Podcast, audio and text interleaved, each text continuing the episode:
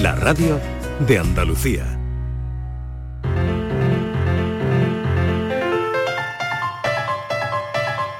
La paranoia de la tarde. Abrimos hora con Francis Gómez y la paranoia que la tiene ya por aquí, así que retomamos rápidamente.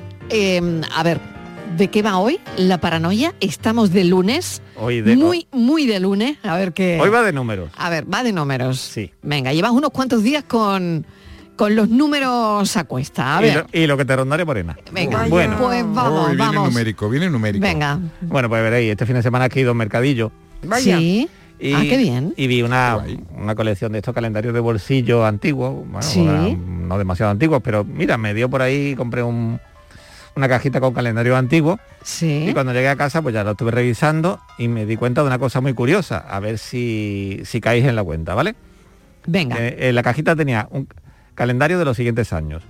1965, 1985, 1989, 1992, la Expo, 2003, 2007, 2012, 2015 y 2016. 2012 y 2016. 2015 y 2016, lo 15 y repito, ¿vale? 16, sí. Venga, vamos a repetir los años. Venga. Que ahora no tendrán nada que ver. Apuntamos todos los años. Luego viene la pregunta, ahí vamos. Venga, vamos con los Bueno, años. pues en la cajita tenía calendarios de 1965, Bien. 1985, 1989, 1992, 2003, 2007, 2012, 2015 y 2016. Bueno, pues después de verlo digo, aquí hay uno que no encaja. Son bien. ocho años. Sí. ¿eh? Son ocho años. El 65, el 85, el 89, el 92, el 2003, el 2007, el 12 y el 16. No, 2015 también te lo has saltado. Ah, entonces uno más. ¿Vale? 60, y- Vale, uno más. 1965, Vale. 1985. Entonces son nueve. 1989, 1992, 2003, 2007, 2012, 2015 y 2016. Pues nada, no ¿Vale? encaja el 12 que estábamos en plena crisis. Fuera. Nueve años, nueve años, Bueno, pues- nueve años. Hay uno ver, que pues, no encaja. Hay uno que Uno no, no encaja. encaja. Y ahora pues, tenéis que decir cuál es el que no encaja y por qué. Ah, el por qué también. Claro, hombre. El por qué último, también. El último, el 2016. ¿El último no encaja? No, no ¿Por qué? Porque ya era digital y no, no se mete en la caja, no encaja.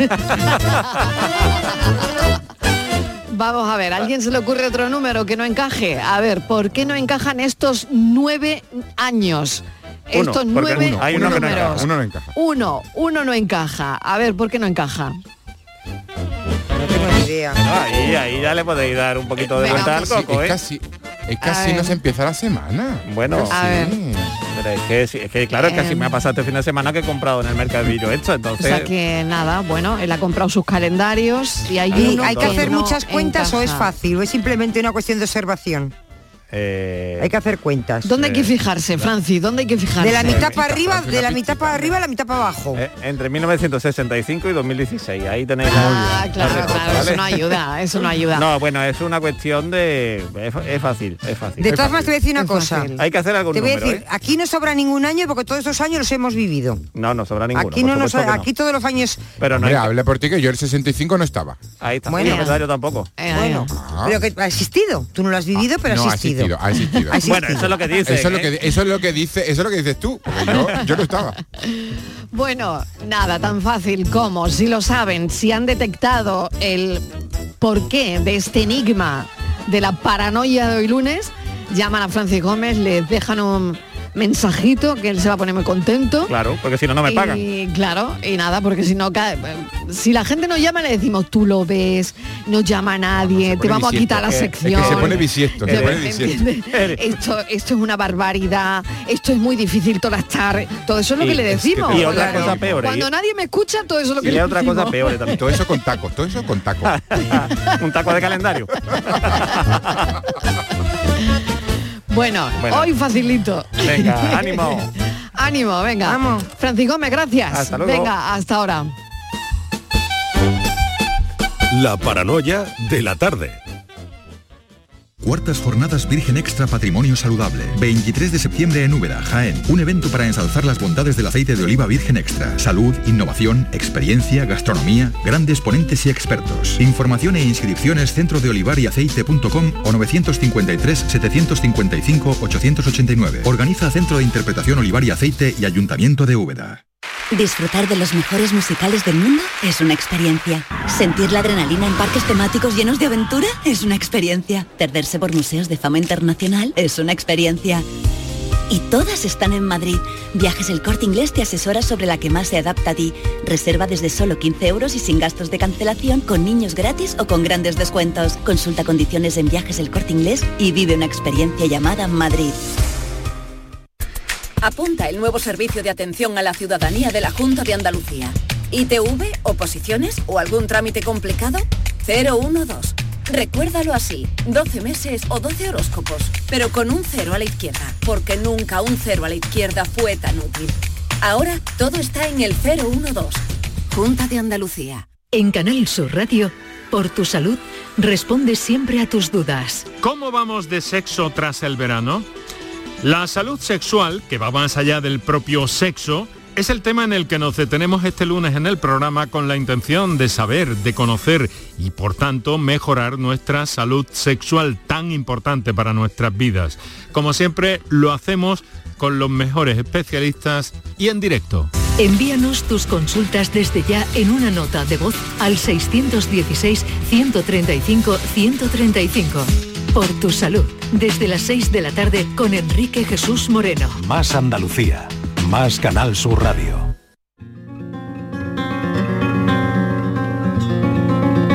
La tarde de Canal Sur Radio con Mariló Maldonado.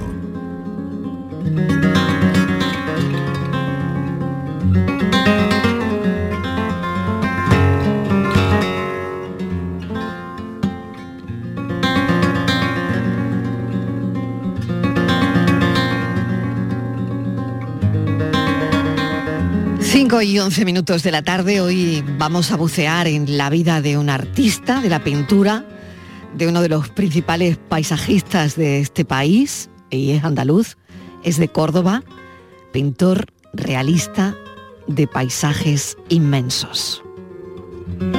Vamos a indagar en cuál es su forma de entender el arte y de entender la vida. Pide Francisco Escalera a quienes se acerquen a ver su obra que se pongan delante de un lienzo con una actitud de implicación. Memoria del paisaje, la exposición retrospectiva en el Teatro Cómico Principal de Córdoba, una muestra que recorre la obra de un autor con 30 años de carrera, con premios muy importantes en toda España y que se caracteriza por interiorizar el paisaje y devolverlo marcado por el tamiz de su sensibilidad. Sus influencias son Hopper, Mondrian, Rothko, el cine negro o el neorrealismo italiano. Solo un artista dispuesto a pasar innumerables horas delante de un lienzo podría alcanzar un resultado tan preciso, tan personal. ¿Cómo hay que ponerse delante de un cuadro de Francisco Escalera? Francisco Escalera, bienvenido. Gracias por ir a nuestra emisora en Córdoba. Un placer. Hola, buenas tardes. Tenerte esta tarde con nosotros. El placer es mío y bueno, y agradecerte sobre todo tu invitación. Claro que sí, no puede ser de otra manera, porque hablamos muy poquito de arte. Sí, es cierto. En la cierto. tele, en la radio. Sí. Entrevistamos a pocos artistas Sí, plásticos. sí, es cierto, es cierto. Yo muchas veces siempre me planteo cuando veo, cuando oigo y cuando veo los telediarios en la tele y tal, ¿por qué de la totalidad de las noticias Sí. el 80% es malo? Son que yo comprendo que un periodista hace su labor, pero también se deberían de dar que hubiese, que hubiese una equiparación entre las noticias buenas y las noticias malas, ¿no? Dentro de que las malas ya las tenemos, ¿no? Pero Sí, hacemos mucho esfuerzo, Francisco. ¿eh? ya, Pero yo lo comprendo que la realidad muchas veces es complicada, ¿no? Pero es que cuando uno oye tantas cosas que ocurren en el mundo, yo creo que la- el arte en general, la cultura, bueno, aportamos, en mi caso, un poquito de, de belleza, a lo mejor. Y tanto, y tanto. y también de una búsqueda personal, pero que no es solo mía. Precisamente este sábado que estuve haciendo una visita guiada a la exposición, lo que yo le, les pedía un poco al público era eso mismo que tú has comentado, ¿no?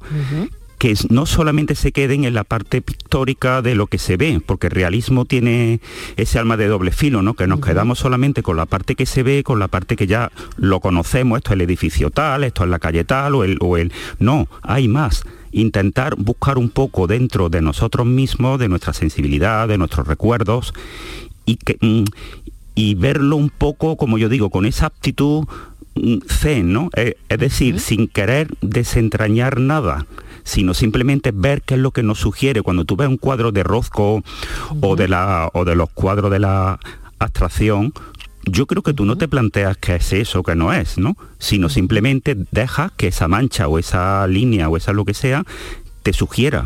Pues yo pido eso para el realismo, que también la parte pictórica se presupone al artista, pero luego está también la parte sensitiva, la parte de que el espectador ponga de su parte un poco. Qué bonito lo que dices, ¿no? Y qué manera de, de implicarnos, ¿no? De implicar a la persona que vaya a, a ver un cuadro tuyo, ¿no? Y prácticamente ha quedado contestada esa pregunta, ¿no? Sí. De cómo hay que ponerse delante de un cuadro de Francisco Escalera, Sí. ¿no? Eh, quiero preguntarte cómo es tu paleta. ¿Cómo es la paleta Sí, sí. de Francisco Escalera? Pues ¿Cómo mira, es? mi paleta ha cambiado durante, claro, como es lógico en estos 30 Ah. años. Cuando yo empecé, eh, yo tenía una paleta muy agrisada y muy fría. En un curso de paisaje, recuerdo que el, que el, el- el- así lo digo, el, el maestro que había allí, no tal, me decía, Paco, dice, tú es que no tienes una paleta fría, la tienes gélida. Porque yo es que tenía a lo mejor como seis o siete verdes, cinco azules, y claro, cuando eso lo pone en una paleta, ¿qué ocurrió? Que claro, estábamos en agosto, estábamos pintando al natural, en el campo, imagínate, aquí en nuestra Andalucía, donde todos los colores o todas las Todo luz, matizaciones, ¿no? claro, era luz, Claro, anaranjados, tierras, amarillos, en fin.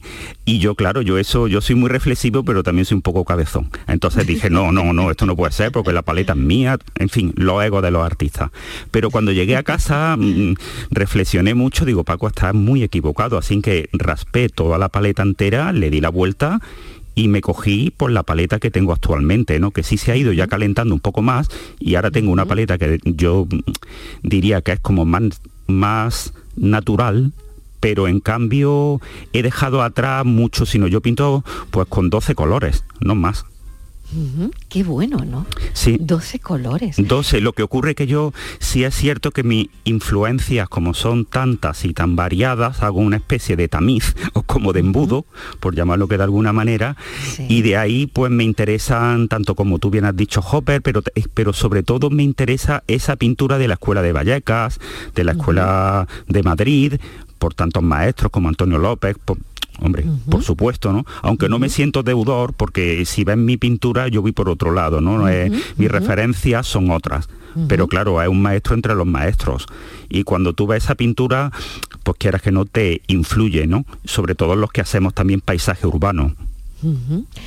Que es además eh, muy potente en tu obra, ¿no? Sí, Eh, hay una serie también que a mí me llama la atención y que Sí. me gusta mucho, que se llama Territorios de Agua, sí, en que aparecen ciudades marcadas por sus ríos, ¿no? sí. Comenzaste con el Guadalquivir en Córdoba y Sevilla, sí. los colores, la luz, la composición de un paisaje tan real como la vida misma, ¿no?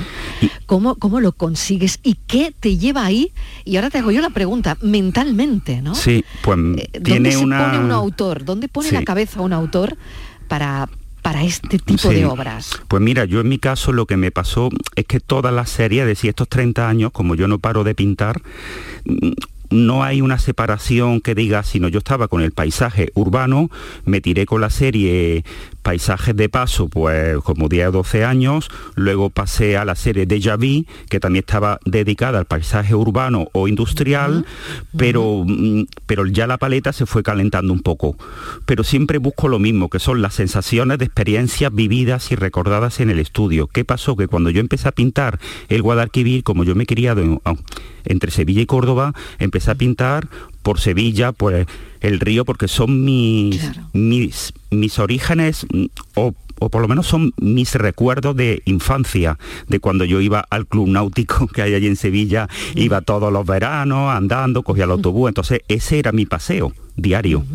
Y yo tengo eso, entonces claro, cuando yo Eso en tu retina, ¿no? Claro, cuando yo me consideré ya pintor y ya estaba expresando una serie de sentimientos, no solamente pictóricos, sino personales, que es un poco lo que la pintura es, pues ya me di cuenta que ahí estaba un poco el quid de la cuestión. Por un lado, la búsqueda de la abstracción, que yo ahí primero lo hacía con el asfalto y ahora lo hago con el agua. El agua como, como elemento vital, sobre todo, pero también como pretexto y reflexión con el paisaje. Y a través de esas sensaciones de forma y de colores y a través de esos espacios trascendentes que son los que yo he vivido, y sobre todo de esas líneas compositivas, que ahí sí que uno, lo que es el paisaje abstracto también de la pintura abstracta, ¿no? que volvemos un poco a la línea, es decir, esa unión de línea y mancha es un poco mi, mi búsqueda personal. ¿Qué ocurrió? Que cuando después de pintar ya Sevilla un tiempo, mi mujer me dijo, Paco, tú no eres de Córdoba, Por- porque no pinta el pa- tu paisaje por Córdoba. Y digo, pues mira, también es verdad. Como ya lo habían hecho otros compañeros míos y tal, como que no le prestaba yo mucha atención a la ciudad en la que vivo, ¿no? Y en la que también tengo mis recuerdos, como es lógico, ¿no? Y fue entonces cuando empecé a pintar ya el Guadalquivir por Sevilla y Córdoba. Entonces, esa serie de territorios de agua unifica todo. El Guadalquivir, pero también el paso siguiente, que fue ya la serie Italia que fue cuando yo hice un viaje a Italia en el 2017 y consideré que, que lo que yo veía, digo, Paco, si es que eso es lo que yo estoy pintando allí, en España, en el sur, porque por un lado estaba la arquitectura que tanto me llama, que tanto me interesa pi- pictóricamente y como con los volúmenes y tal, pero por otra parte me interesaba un montón también la parte de mancha de agua y sobre todo más la historia, porque no hay que olvidar que tan importante es, como, como ya escribió Antonio Gala, mm, Venecia y sus canales, o Roma con su historia milenaria, pero nuestro Guadalquivir no tiene nada que desprestigiar, ni nada que minusvalorar. Totalmente vamos. de acuerdo, Porque Paco. claro, son el Guadalquivir tiene una historia milenaria que la tenemos ahí al lado, pero entonces yo eso me lo planteo muchas veces, cómo el ser humano ha modificado su entorno y cómo ha modificado las orillas de esos grandes ríos o grandes aspectos fluviales, ¿no? Y eso es interesantísimo, ¿no? Porque eso es lo, al final lo que marca una ciudad, ¿no? Sin o en vuestro caso, si es Málaga, es la costa, cómo la costa ha ido evolucionando y para un pintor que lo que ve son volúmenes y manchas y colores, es muy atrayente, ¿no? Porque ve esa posibilidad pictórica, ¿no? De, de realizarlo luego en un lienzo. Mm. Cuando, eh, Paco, te consideras pintor, lo has dicho hace un momento, sí, ¿no? sí. Porque siempre te viste con un lápiz en la mano. siempre, eh, siempre, desde pequeñito, sí. Pero es muy curioso porque hiciste un bachillerato de ciencias puras Sí, y sí. luego unas oposiciones a maquinista de Renfe. Sí, es cierto, es cierto, pero Eh, esto tiene un sentido todo, claro. claro, como en la vida, ¿no? ¿Qué sentido tiene todo esto y Bueno. cuándo verdaderamente Sí. tú ya te consideras Bueno, yo creo que un poquito, está feo que yo lo diga, pero es así. Yo creo que el don lo tenía. El don, lo que pasa, claro, que el don hay que, hay que trabajar. Yo me considero pintor desde siempre, o Ajá. dibujante, o llámalo como tú Has quieras. dibujado bien desde siempre desde chiquito, desde los de ocho gente. años, desde siete años, O sea, ya- siempre, o sea, siempre. llamabas la atención cuando sí, pintabas sí, porque algo, yo, ¿no? claro, cuando mis tías, yo me criaba entre Sevilla y Córdoba Sí. por cuestiones familiares y cuando mis tías, pues yo le hacía los dibujos y todo esto de la catedral y cosas de estas. Y luego la llevaban a enmarcar, pues claro, la gente de allí de la enmarcación decía, "Ay, por Dios, ¿quién ha hecho esto? Y yo, si este es mi sobrino que tiene ocho años o diez años y tal. Claro, y de ahí me viene un poco el lazo. Luego, claro, yo estudié por ciencias puras porque me han gustado siempre las matemáticas, los números, las proporciones. ¿Qué ocurre? Que eso yo ahora mismo lo llevo a mi pintura. Claro. Porque hay mucho detrás de ese realismo que yo te comentaba al comienzo, que es esa valoración de la composición, que para mí es un 50% de la obra. Entonces es muy importante cómo yo voy construyendo, voy haciendo la composición, pero que a lo mejor los ejes pues, se multiplican por dos, se multiplican por tres, el, el punto de fuga lo pongo a un tercio y medio, en fin, una serie o sea de... que hay matemáticas. Claro, hay cosas detrás que no son Sabemos evidentes. que en la música hay matemáticas, en el Claro, arte también. Por supuesto, por supuesto, claro. Lo que pasa es eso, que luego la oposición, pues yo mm, por aquello entonces yo mm, ya pintaba y, y dibujaba mucho, pero con 17 años y medio, 18 casi, yo pensaba en ganar dinero, yo no pensaba en, en hacer la carrera de Bellas Artes, entre otras cosas porque yo nunca me he considerado como docente, ¿no? Yo he sido pintor, yo creo que de nacimiento, he nacido así. Artista, Sí, bueno, eso lo dicen otras personas, yo no soy el más indicado de decirlo, yo soy pintor, eh, eso sí que lo soy, eso sí que lo tengo claro.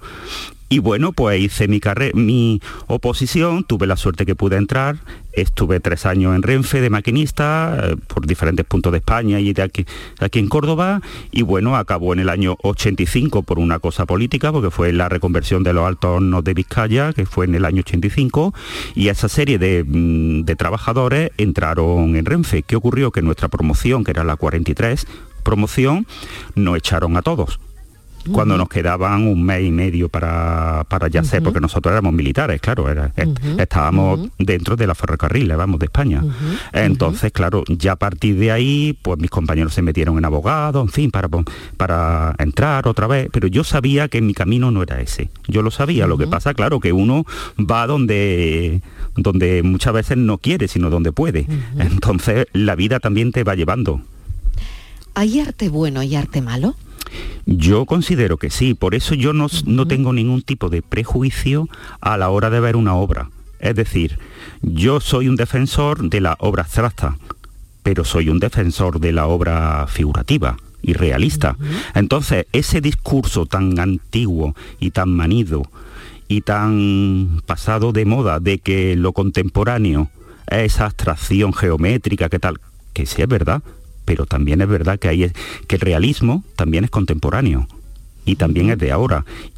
Y la figura y el retrato y el paisaje, aunque sean mm, lo que se considera pintura de género, es contemporáneo. Y eso es lo que ocurre que hay algunos puristas que consideran, vamos, que no, que no lo entienden o no lo comprenden, que yo creo que es un, un, un grave problema, ¿no? Porque no hay, no hay nada más que ver las cosas que se están haciendo ahora mismo en España, fuera de España, en Estados Unidos, en, en Inglaterra. Mm, El realismo está ahí, está ahí. Y, y la figuración está ahí para quedarse.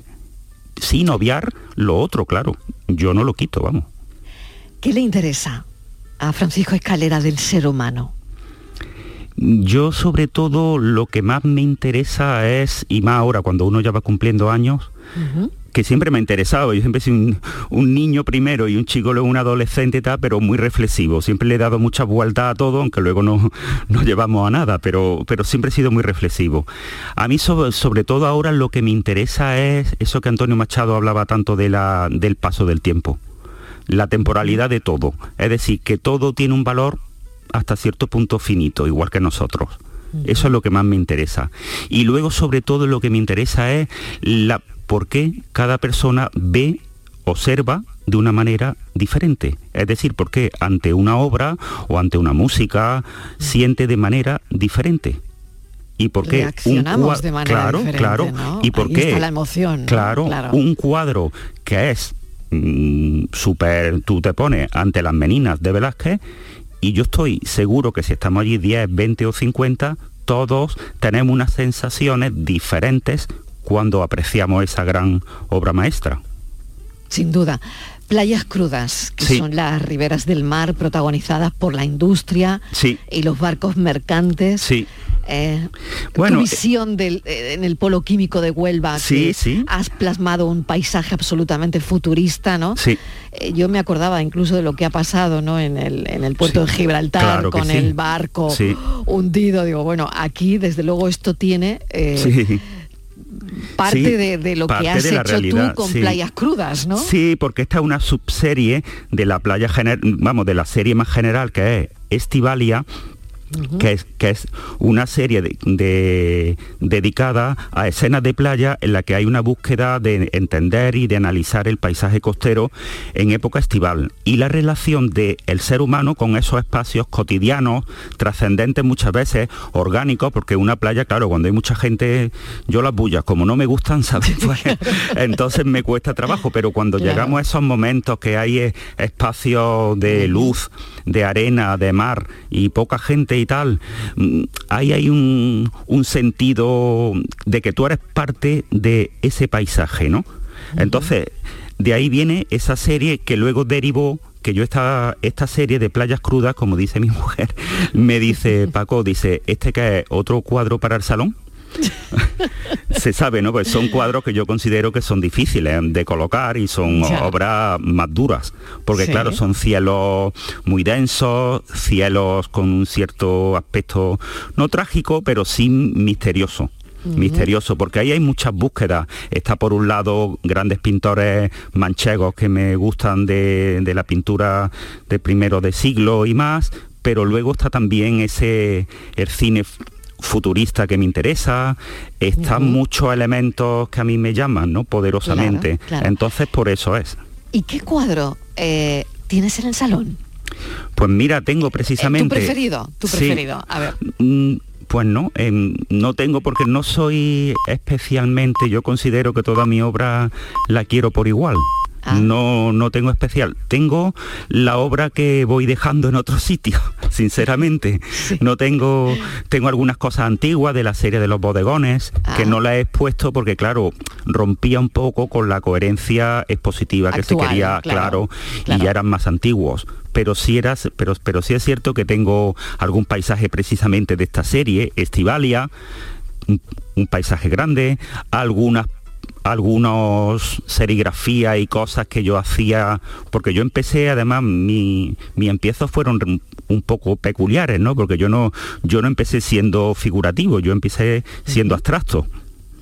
Yo empecé además con unos colores muy potentes, con rojos, con naranja, con amarillos, y sobre textos de Baudelaire, de Poe, de, en fin, de lo que yo leía por aquellos entonces, ¿no?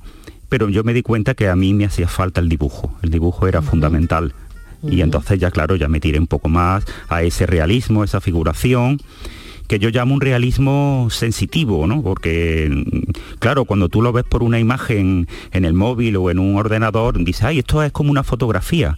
Y lo más lejos de la realidad. Cuando tú ves mi pintura in situ, ves la mano del pintor, ves que la pintura manda, ves que la pintura se siente, se vi- es decir, que, que se ve la mano de el artista, ¿no? No me gusta esa pintura escéptica que es una pintura mm, tan bonita, tan bonita que yo no siento nada, sinceramente. Ya. Francisco Escalera, te agradezco enormemente que hayas estado con nosotros desde los estudios de, de Córdoba. Gracias a ti. Memoria del paisaje, la exposición retrospectiva en el Teatro Cómico Principal de Córdoba. Queríamos Sí. charlar contigo precisamente por eso, gracias. porque hay que Sí, dar espacio a la cultura, sí. porque hay que hablar con gente que tiene discursos como el tuyo, ¿no? Tan, tan maravillosos. Así que mil gracias. No sé hasta cuándo está la exposición, yo creo pues que lo yo podemos te lo digo, sí, adelantar. mira, está hasta el 24 de octubre. Eh, se están haciendo cada 15 días unas visitas guiadas por, por mí, que yo lo pongo en, la, en, la, en mi página de Facebook y de Instagram. Y, y luego está, pues te digo ya, porque animo a todos los andaluces si tienen tiempo de visitar Córdoba, que ya parece que la temperatura va bajando un pelín. Muy bien, muy So- bien. falta soy optimista, ¿verdad? soy optimista. Sí, sí, sí. y bueno, y está pues mira, todos sábados, domingos, martes y miércoles de 11 a 14.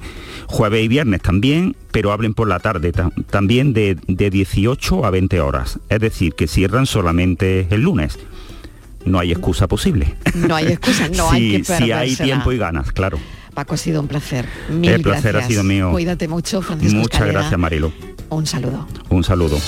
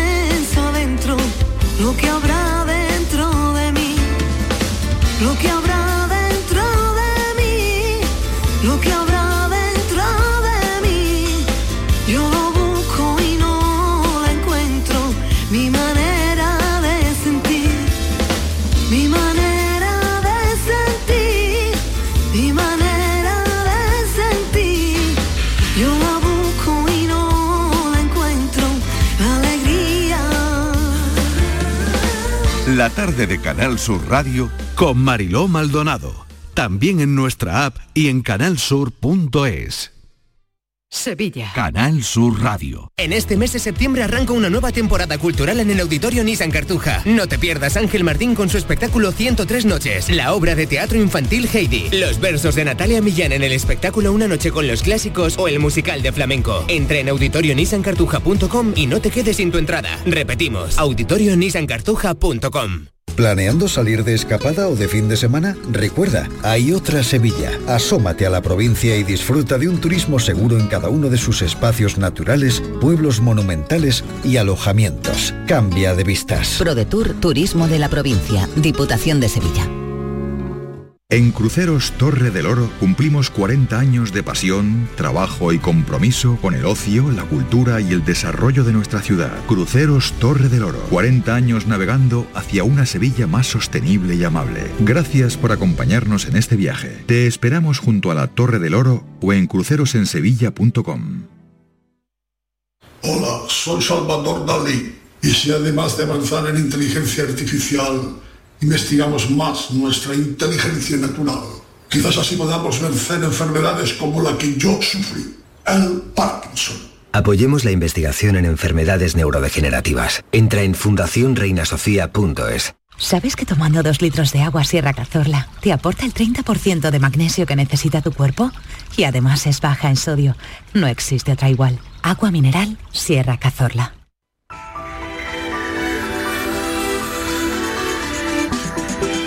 Vamos a hablar con Enrique Jesús Moreno sobre el programa de hoy, de esta tarde. Enrique, ¿qué tal? Del programa Hola. Por tu Salud, claro Sí. está. Sex, sex, sex. Sex. Vamos a hablar de sexo, sí, pero Muy de bien. algo más Hablamos que... de sexo, como decía la doctora Ochoa, ¿no? Eso es, pero de algo más también, ¿no? Porque lo englobamos, ya sabes, Mariló, en el concepto de medicina sexual, que cada Claro vez que tiene sí. más valor, más importancia, que afecta tanto a hombres como a mujeres, y en esto tenemos en el programa, como siempre, un referente, que es el doctor Natalio Cruz. Va a compartir la tarde con nosotros, a partir de las 6, ese trocito de tarde que va de 6 a 7, y eh, pues bueno, con, con todas las eh, cuestiones que, por, por ejemplo, yo me he preguntado, y, eh, ¿el otoño, la, la llegada del otoño supone un algo de más o de menos? Tú sabes, en esto del sexo, del Ay, deseo no y sé, tal y pues qué cual. interesante, ¿no? Sí, ¿hay alguna estacionalidad con esto de la libido o qué no? bueno, qué bueno. No sé, no sé, es una cosa que se me ha ocurrido. Me parece muy interesante, la Ah, verdad. ah. Enrique, muy bien, muy bien. En primavera parece que estás como más... Sí, que la sangre altera, ¿no? Lo que dice el refrán. Pero ¿y ¿qué pasa en otoño? Muy bien, muy bien. Muy bien traído, más, ¿eh? ¿no? Muy no bien sé, traído. no sé. Bueno, es una cosa de las muchas Muy que bien. sin duda Natalio nos puede, nos Muy puede bien, hacer perfecto, llegar. perfecto. Y todo, y además sobre hombres y mujeres, ¿eh? que aquí la, la medicina sexual abarca a todos. No se vayan a, pe- pensar que esto es una cuestión de disfunción eréctil, que también, que también, pero no solo. bien. Así que vamos buscando bien, a nuestros pues- oyentes y nuestras oyentas. Pues a las seis en punto de la tarde con el doctor Natalio Cruz, con Eso Enrique es. Jesús Moreno, haciendo las preguntas acertadas, medicina sexual. Gracias compañero, un beso. Un beso, Mariló. Quería recordaros que esta temporada, La Mañana de Andalucía, el club de los primeros de Canal Sur Radio, tiene un nuevo número de WhatsApp. A él le podéis enviar vuestros audios para contarnos qué haces tan temprano, en qué trabajas, a dónde vas. Anota 616 161 161. Primerizas, primerizos, os espero. La mañana de Andalucía. El club de los primeros de Canal Sur Radio con Charo Padilla. De lunes a viernes desde las 5 de la mañana. Más Andalucía, más Canal Sur Radio. La tarde de Canal Sur Radio con Mariló Maldonado.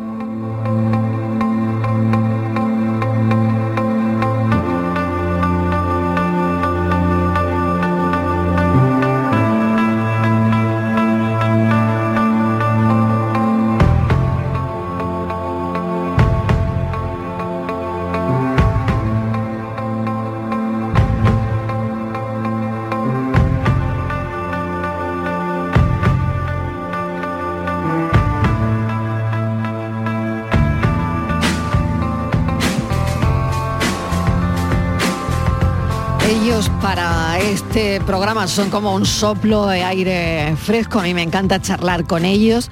Espero que los oyentes, bueno, pues también les guste, ¿no? Escucharlos. Hay más jóvenes estudiando que nunca. Estamos en la cifra más alta de la serie histórica. Un dato a destacar es que ha subido el número de chicos y chicas que trabajan y estudian a la vez. O sea, los chavales que trabajan y estudian a la vez son un 30% en este país. Los famosos ninis, ¿os acordáis del término, no? Ni estudian, ni trabajan, ni... Pues los famosos ninis son ya solo un 3%. Porque el 30% estudia y curra a la vez. Es decir, que los ninis son una minoría en los datos, así que ya nadie puede poner esa excusa, porque los datos los tenemos aquí, no hay ninis. Los ninis son un 3%. Los que se dejan el lomo estudiando y trabajando, un 30%. Así que conviene interpretar bien los datos, que luego hay cosas que una escucha por ahí eh, que no están bien documentadas, ¿no? Pero un país que no cuide a sus jóvenes, poco bienestar nos va a dar el futuro. El 73% de los jóvenes no cumple los criterios básicos que exige eh, la vida para pagarse una hipoteca. El 73% de los jóvenes. Bueno, voy a saludarlos ya. María Vázquez, ¿qué tal María? Bienvenida. Hola, buenas tardes. Miguel Ángel Sastre, Miguel Ángel, ¿qué tal? Hola, ¿qué tal? Buenas tardes. Javier Soto, hola Javier. ¿Qué tal, Mariló? Muy bien. Bueno, pues quiero interpretar un poquito con, con vosotros estos datos, Miguel Ángel. Venga, empiezo contigo. Pues a ver, yo creo que estamos en una situación en la que es verdad que las dificultades actuales son quizás mayores que, que, en la etapa de nuestros padres, pero por otro lado tenemos también muchísimas más posibilidades. Ahora bien, ¿qué es lo que pasa? Que como tú bien decías, a pesar de poder encontrar un empleo muchas veces, ese empleo no es suficiente para poder desarrollar un proyecto de vida en condiciones.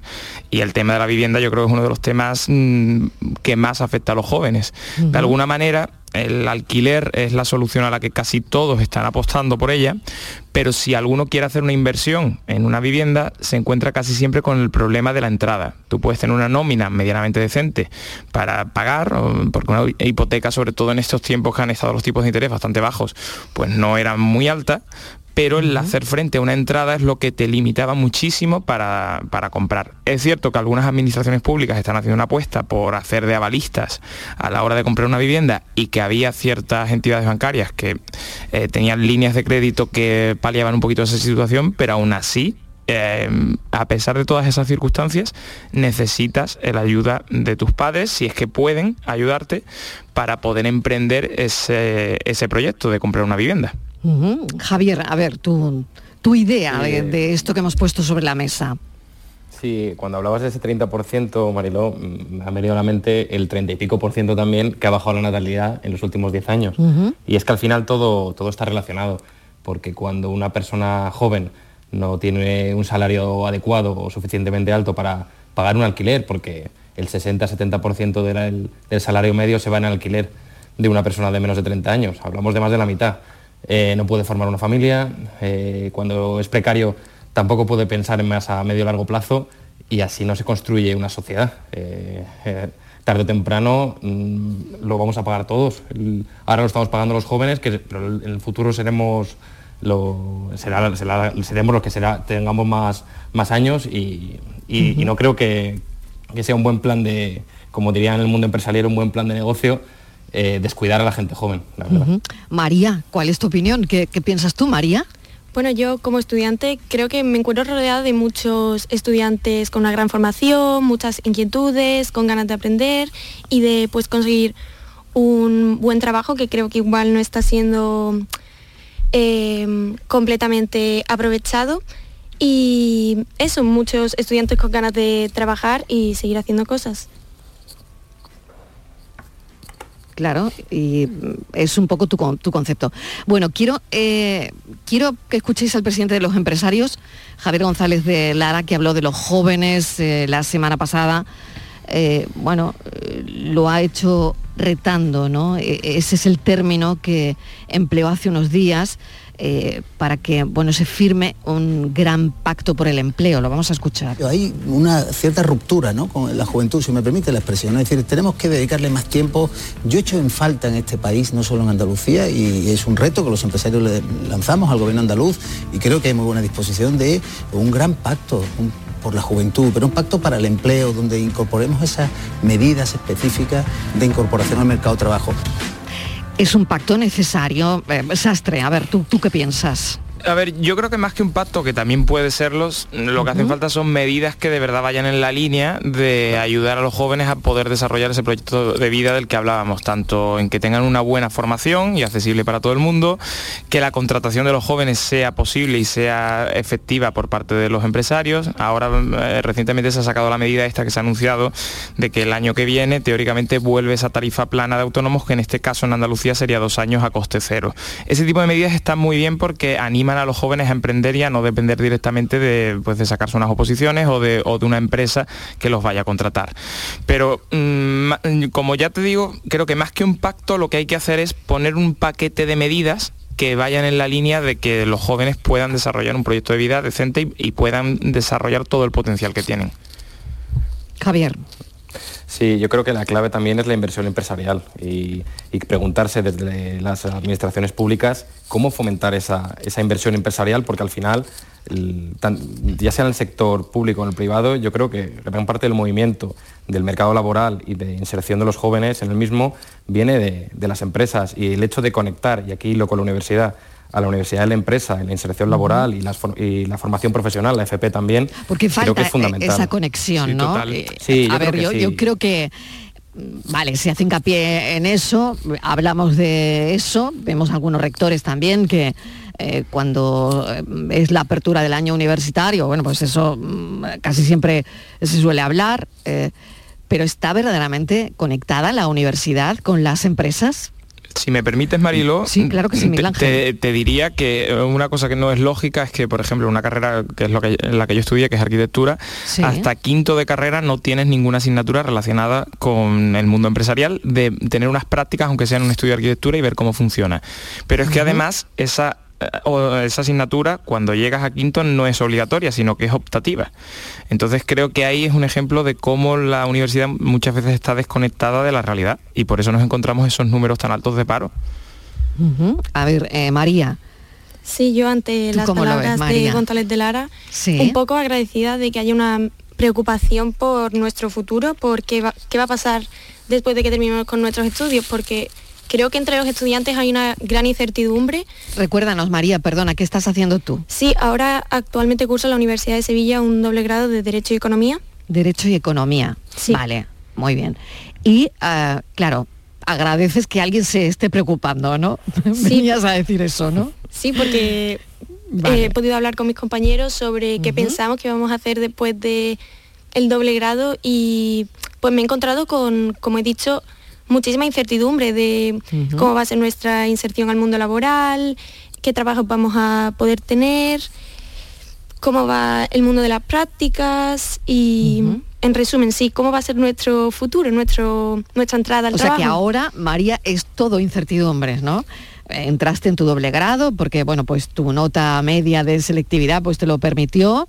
Eh, estás haciendo tu doble grado de mm, que ya nos acabas de comentar, pero eh, la incertidumbre planea ahí por todo, ¿no? Sí, sí, completamente es. entre todos mis Mm. compañeros. Bueno, sí, sí, adelante, adelante, María, no, sí, querías sí, añadir como algo más. quería decir que no, Sí. no sabemos qué nos vamos a esperar. Claro. Y por ahí ha pasado Javier Soto y ha pasado Miguel Ángel Sastre, claro. Y además he pasado por la misma facultad en la que está María ahora. Ah, resulta- mira por dónde, ¿no? Sí, sí. Claro, Que yo estudié Economía claro. en la Universidad de Sevilla también. Claro, Javier. Y, Y, bueno, y ¿y bueno, qué le podéis decir que- a María? Porque, bu- bueno, no sé si ahora vuestra situación es diferente, no lo sé. Bueno, Javier, tú estás acabando, ¿no? No, no, yo ya acabé, Ah, estoy trabajando acabaste, y además vale. Y soy de estos que comentabas. Sí. Sí. Y soy de estos que comentabas que son sí, sí, en vez de eh, nini, son sí, sí, que sí que estudian y que sí que, se- sí que trabajan. Exactamente, tú eres un sisi, no un nini, exacto. sí, sí, Eh, que, que no me dan las horas del día. No te da, no te da, claro. Javier, ¿qué le dirías a María? Y, y luego Miguel Ángel, a ver, también, ¿qué, qué le diría María? Consejo ya de, de- de veterano, ¿no? Entre Consejo comillas. de veterano. que se centre en disfrutar mucho y en trabajar a tope el presente y que Ujú. las oportunidades surgen al final que, a quien las busca, pero también a quien trabaja en el día a día. Y yo creo que eso es fundamental. Pues Ángel. yo, yo le diría, lo primero también, como dice Javier, que, que disfrute el tiempo que está viviendo, pero también creo que es importante que además de la universidad, que tienes que ir llevando las cosas al día, ir aprobando y demás, que no deje de lado otro tipo de experiencias que también le enriquezcan, pues tipo programas educativos que hay complementarios, como mm, torneos de debate, eh, actividades de emprendimiento, de, pues en fin, una serie de, de cosas que organiza la sociedad civil que son complementarias a la formación universitaria, pero que te aportan competencias que muchas veces dentro del aula no, no aprendes. Y ese tipo de competencias son las que después te sirven muchas veces para encontrar un trabajo o para hacer una agenda de contactos que te acabe llevando a, a un trabajo. Mm. El otro día eh, vi un tuit eh, terrorífico, ¿no? Eh, donde un profesor se encontró a un alumno brillantísimo hurgando en la basura, ¿no? Junto a su mujer y, su hijo. Claro, todo esto se viralizó, por supuesto, ¿no? Entonces, no sé, eso a mí me lleva a darle muchas vueltas, a pensar mucho en, todo lo que hablamos aquí, ¿no? Pero, no sé, Javier, ¿qué, eh, qué te dice a ti ese, ese titular o que esa información al final? Bueno, pues el profesor acaba eh, tuiteándola y, y se hace viral, ¿no? Eh, hablando de que, eh, bueno, este alumno era, era brillante, pero, eh, claro, procedía de un barrio difícil, tenía una situación difícil y, bueno, lo cierto es que se lo encontró tal y como hemos comentado, ¿no? ¿Qué te parece a ti?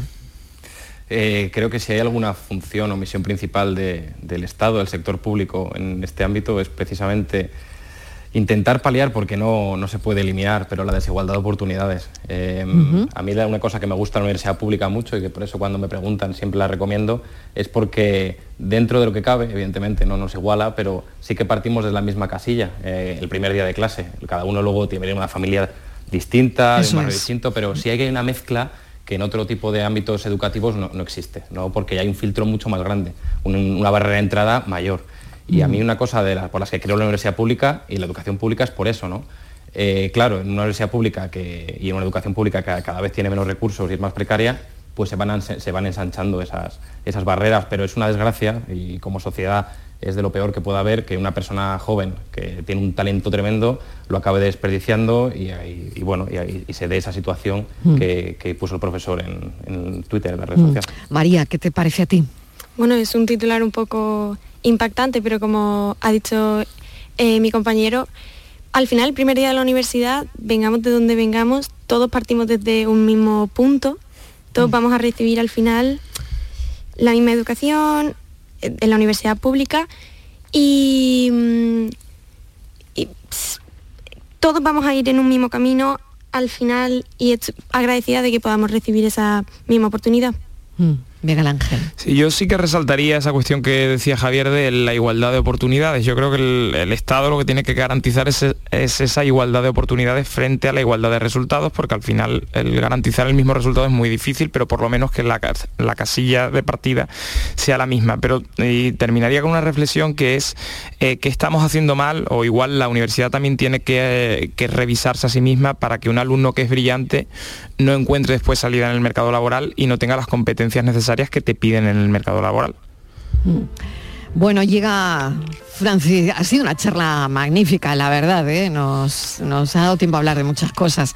Eh, llega Francis Gómez ahora con su enigma, eh, os lo va a contar y a ver cómo se os da. Venga, y a ver cómo se le ha dado a la audiencia. Bueno, Venga, la audiencia Francis. bastante, bastante regular. ¿Qué tal? ¿Cómo Sí, ¿no? estáis? Es que no era nada fácil, ¿eh? Hoy, yo creo. Bueno, Pero mira, bueno, no, no, si es que cuando lo explique todo es fácil, eso venga, seguro. venga, Vale, vamos. pues os cuento que no sabéis vosotros que este fin de semana en un mercadillo he comprado unos almanaques, an- bueno, más o menos antiguos, de Sí. años pasados y tal, por las fotos y eso. Y Se ha entretenido al, en eso. Al llegar a casa me he dado cuenta de que todos los almanaques tenían en común una circunstancia, pero uno de ellos no. Os cuento, los almanaques son de los años 1965. No habían nacido estas criaturas, pero ni yo bueno. tampoco, casi. Eh, 1985, ya había terminado Yoko. 1989, 1992, había empezado yo a trabajar aquí. 2003, 2007, 2012, 2015 y 2016. Bueno, a ver, ¿se os ocurre cuál es ese año que no casa? Así a bote pronto.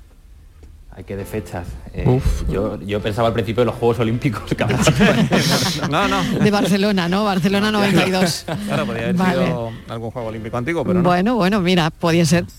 ¿Qué han dicho los oyentes? Bueno, los oyentes más bien Rafael Francis, cada día lo pone más difícil. Que no, Yo Yo te- no paro de un- decírtelo. Un euro millón de eso y que te toque. Antes de que Oye, pues- acertemos, por lo menos yo. Pues mira que yo Hombre, ¿eh? aparte No de paro de decírtelo, Francis, no paro. no he estudiado. Mira que yo- estudiado frente a una escuela pago o algo, pero vamos. Que yo es que lo oigo varias veces y no me entero de nada, Francis. Bueno, de eso se No trata también, claro, de- ¿Dónde tú eso? Ayudando, ¿eh? Si es que El oyente ayudando, ayudando para que siga el espacio. ¿eh? Oh, Madre Bueno. mía. o es muy difícil, o que yo soy de gasoil. Bueno, Venga, tardes. no pasa nada. Yo lo, explico, ¿vale? Ay, Franci, si ay, suma- Franci que se la está jugando esta temporada. Si A ver, sumamos, si sumamos todas las cifras de 1965 nos da 21. Si sumamos todas las cifras de 1985 nos da 23.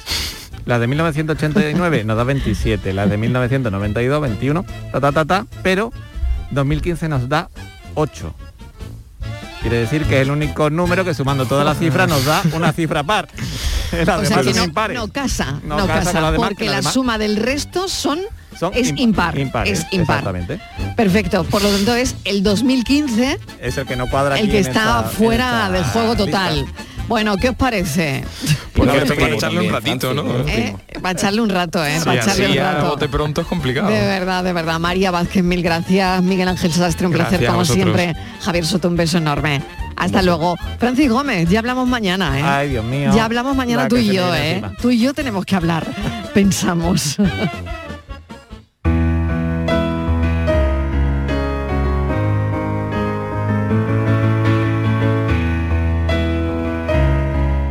la despedida eterna. Algo tan íntimo y personal que saca de tus adentros aquellos detalles que no te dejarán desprenderte del recuerdo infinito de la persona que llega al merecido descanso. El silencioso sonido de dos agujas tejiendo una manta, el delicado legado de lana, un último adiós desde el balcón, el beso que vuela desde la esquina a tu mejilla, el sedoso roce de la piel, el ballet de unas largas manos moviéndose sobre otra piel, el sabor del hogar, el dedo que asoma sobre un vaso de vidrio gastado sujetando la cucharilla del café, el dulce olor de tu chuchón, el suave agarre de tu brazo en mi brazo, el qué pasa cariño al descolgar el teléfono, el aleteo de tu abanico, el hacer feliz.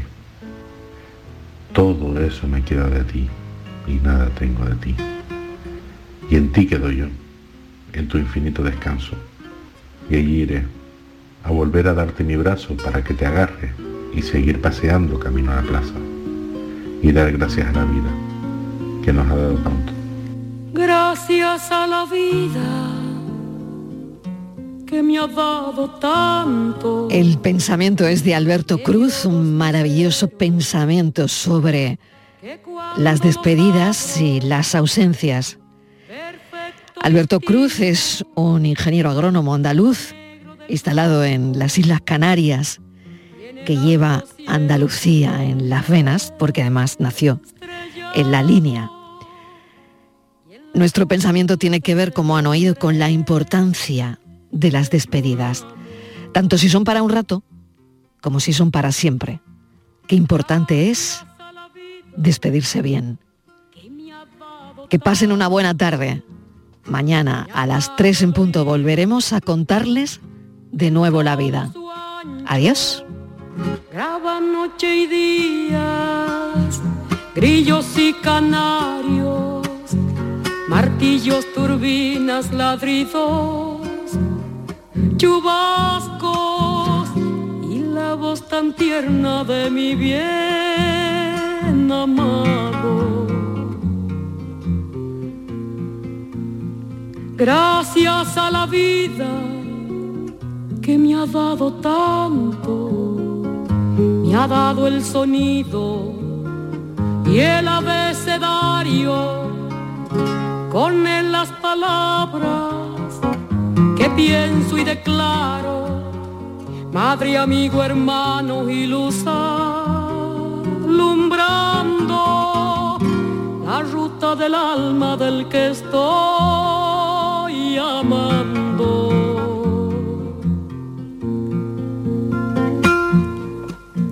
Gracias a la vida que me ha dado tan